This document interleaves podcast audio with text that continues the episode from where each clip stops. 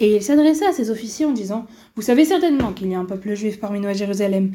Ils ne sacrifient pas à nos dieux, ils n'observent pas nos lois, et ils négligent les lois du roi pour les, suivre les leurs. Et de plus, ils attendent avec impatience le jour de destruction des rois et des dirigeants. Et ils disent Quand notre roi régnera sur nous et nous gouvernerons la terre et la mer, et le monde entier sera notre domination. Ce n'est pas à la gloire du royaume de les laisser sur la face de la terre. Viens maintenant, montons contre eux et détruisons l'alliance que leur Dieu a, faite avec eux, leur Shabbat et leur fête de la nouvelle lune et leur circoncision. Peut-on lire dans la Megillah Antiros Shalom à tous et à tous et bienvenue sur Daf Yomi, Tov et Chanukah Sameach. Le Daf que l'on va traiter aujourd'hui est le Daf 60 de la Maseret Nedarim. Le passage qui a été lu au début provient de la, de la Megillat où on trouve toute l'histoire de Hanouka, euh, de, de et la victoire des Maccabim sur les Grecs. Dans ce passage, on peut voir que l'objectif des Grecs était de faire perdre aux, aux, Yehudim la beauté de notre Torah, nos mitzvot, et euh, dont trois particulièrement, donc le Shabbat, les, les Rashi Chodashim et la Brit Mila. Leur but étant de faire euh, pencher les Juifs pour qu'ils finissent par croire finalement dans les dieux grecs que l'on peut trouver dans la mythologie grecque. Euh, au fur et à mesure, ils ont créé de plus en plus de décrets qui avaient pour objectif finalement de faire en sorte que les Juifs arrêtent de pratiquer la Torah et les mitzvot. Ils ont d'abord commencé par retirer les mezuzahs de leurs portes, ils ne mangeaient plus. Et Hachem leur a dit que si euh, que, que les, ces décrets euh, ennemis étaient dus au fait qu'ils avaient retiré la, la de leur porte. Ces, ce ces différents décrets durèrent trois ans et malgré tout les Grecs ont vu que finalement bah, ça ne les empêchait pas de vivre.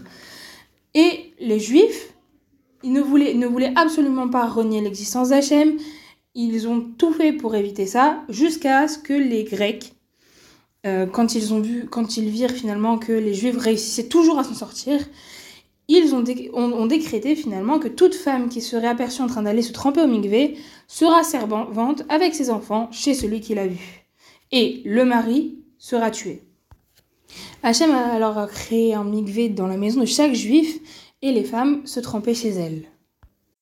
Voyant que les femmes réussissaient toujours à s'en sortir et finalement à se purifier, les Grecs ont, alors instauré un décret qui fut fatal euh, pour les, mariages, puisque ils ont voulu obliger euh, les, les, filles à user de ce qu'on va appeler ce qu'on appelle un droit de cuissage. Euh, et donc, les juifs ne se mariaient plus. Les filles, puisque, étaient, puisque les filles étaient obligées de, d'aller d'abord avec cet empereur, eh bien, elle vieillissait sans se marier et les Grecs s'en moquaient. Ce décret va durer trois ans et huit mois, jusqu'à ce que la fille de Matityahu, qui s'appelait Hana, dût se marier. Il y, avait, il y avait à ce mariage tous les hommes de la génération et, en plein mariage, la mariée, Hana, vient au milieu des hommes et euh, déclara donc à ses, déclara cela ne vous gêne pas de me laisser entre les mains d'un voyou pour se jouer de moi? Vous auriez dû apprendre de Shimon et Lévi, qui n'étaient que deux et qui sont allés venger leur sœur en tuant toute une ville avec une grande de Nefesh. Et Hachem les a aidés. Vous êtes mes cinq frères, et il y a 200 jeunes Kohanim avec vous. Ayez confiance en Hachem, et il vous aidera. Alors, à ce moment-là, elle se mit à pleurer. Elle se mit à pleurer en priant, en disant Maître du monde, si tu ne nous prends pas en pitié, aie pitié de ton saint nom qui est associé à nous et venge-nous. Et tous les hommes se sont alors concertés. Ils se sont concertés et décidèrent donc d'aller voir le dirigeant grec en disant que leur sœur était la fille du Kohen Gadol et que leur père était le plus grand du peuple. Et donc, par conséquent, leur sœur doit vivre avec le prince et pas sans un simple homme. Et cela leur permettrait alors de tuer, leur, leur permettrait alors de tuer le prince, puisqu'il serait rentré dans le palais, de tuer le prince et ses serviteurs. Et Hachem les aiderait. Donc qu'est-ce qu'ils ont alors fait? Ben, ils, ils, ont fait ce qu'ils ont dit. Ils ont habillé leur sœur avec des habits royaux. Ils ont, fait, ils ont, ils ont fabriqué une roupa avec des feuilles de hadas qui allait de la maison des Hashmonaïm jusqu'à la maison du roi. Il y avait toutes sortes d'instruments devant la, devant la Kala.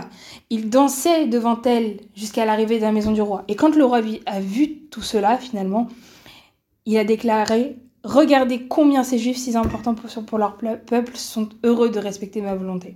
Alors il les a fait rentrer dans le palais. Il a fait rentrer Hana, il a fait rentrer Yehuda, il a fait rentrer ses frères. Et lorsqu'ils furent rentrés dans le palais, ils, ils ont tué tous les serviteurs, tous ceux qui se trouvaient dans le palais, et ont tué également le prince.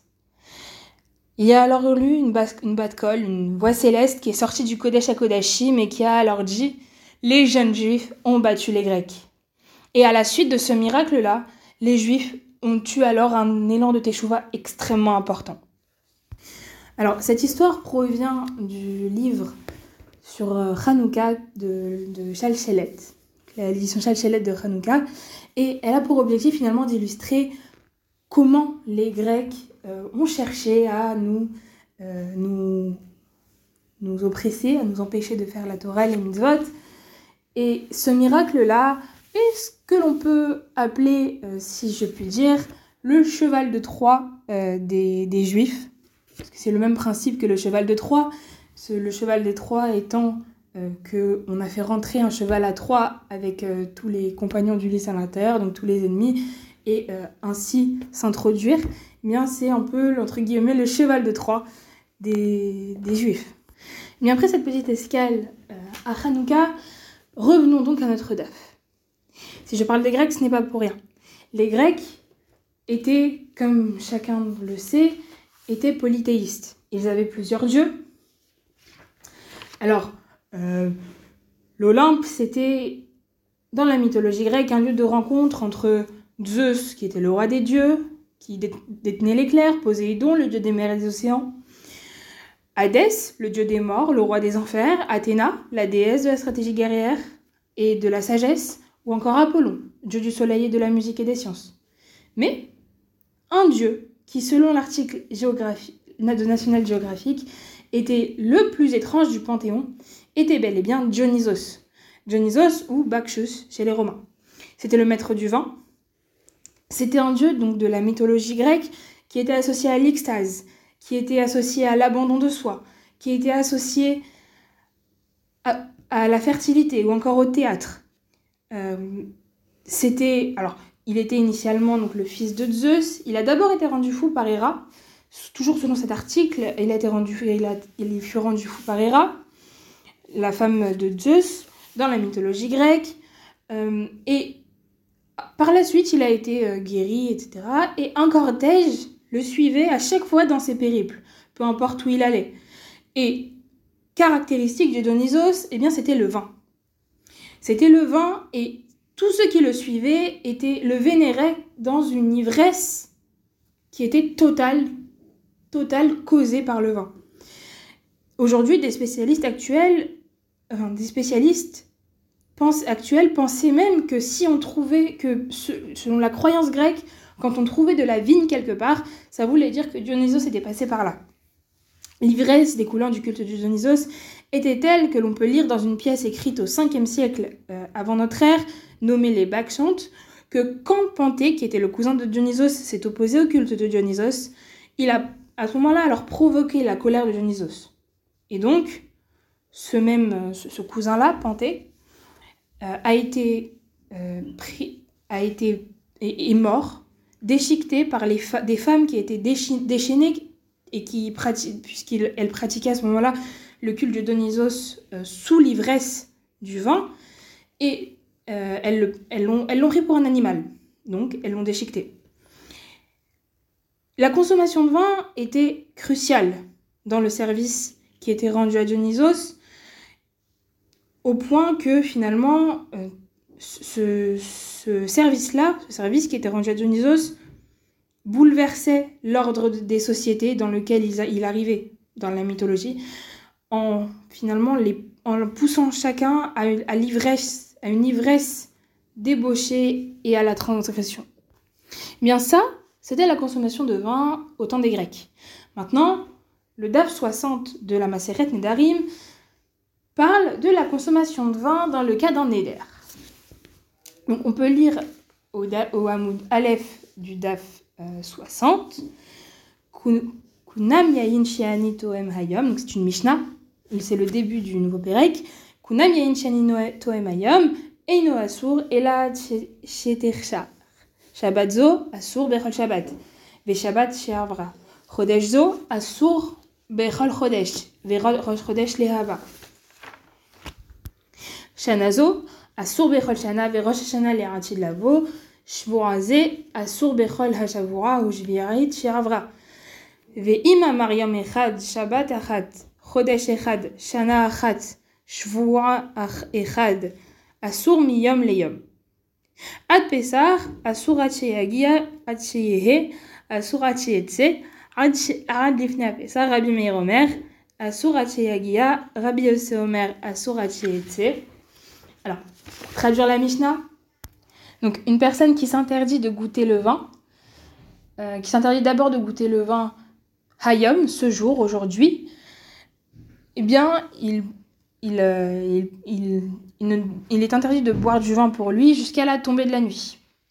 S'il dit cette semaine, Shabbatzo, eh bien, il, est interdit pour lui de boire du vin toute la semaine y compris le Shabbat, puisque Shabbat fait partie de la semaine d'avant. S'il dit Chodesh ce euh, mois-là, il n'a pas le droit de boire du vin, tout le reste du mois, mais, mais jusqu'au Rosh Chodesh suivant, puisque le Rosh Chodesh suivant ne compte pas, et donc à partir du Rosh Chodesh suivant, il, il peut euh, boire du vin, étant donné que Rosh Chodesh fait partie du mois suivant. Maintenant, s'il dit cette année, Shanazo, il, est interdit pour lui de boire du vin tout le, tout le reste de l'année, donc toute l'année. Et euh, mais Rosh Hashanah, il peut reprendre, euh, de, il peut reprendre du vin puisque Rosh Hashanah fait partie de l'année suivante. S'il dit ce cycle de 7 ans-là, donc Shvoa, Shvoazé, ce cycle de 7 ans-là, il est interdit de boire du vin pour lui euh, tous les ans Shemitah, l'année de la Shemitah comprise, puisque ça fait partie finalement des, euh, des, de, des sept, de, de, ce cycle de 7 ans. Maintenant, si il dit, alors il ne dit pas cette année-là, ou ce mois-là, ou aujourd'hui, il dit Yom un jour, Shabbat Echad, une semaine, Shabbat Achat, une semaine, Chodesh Echad, un mois, Shana Achat, une année. C'est interdit, donc il n'a plus le droit de consommer du vin à partir du jour où il a pris sur lui cet interdit-là.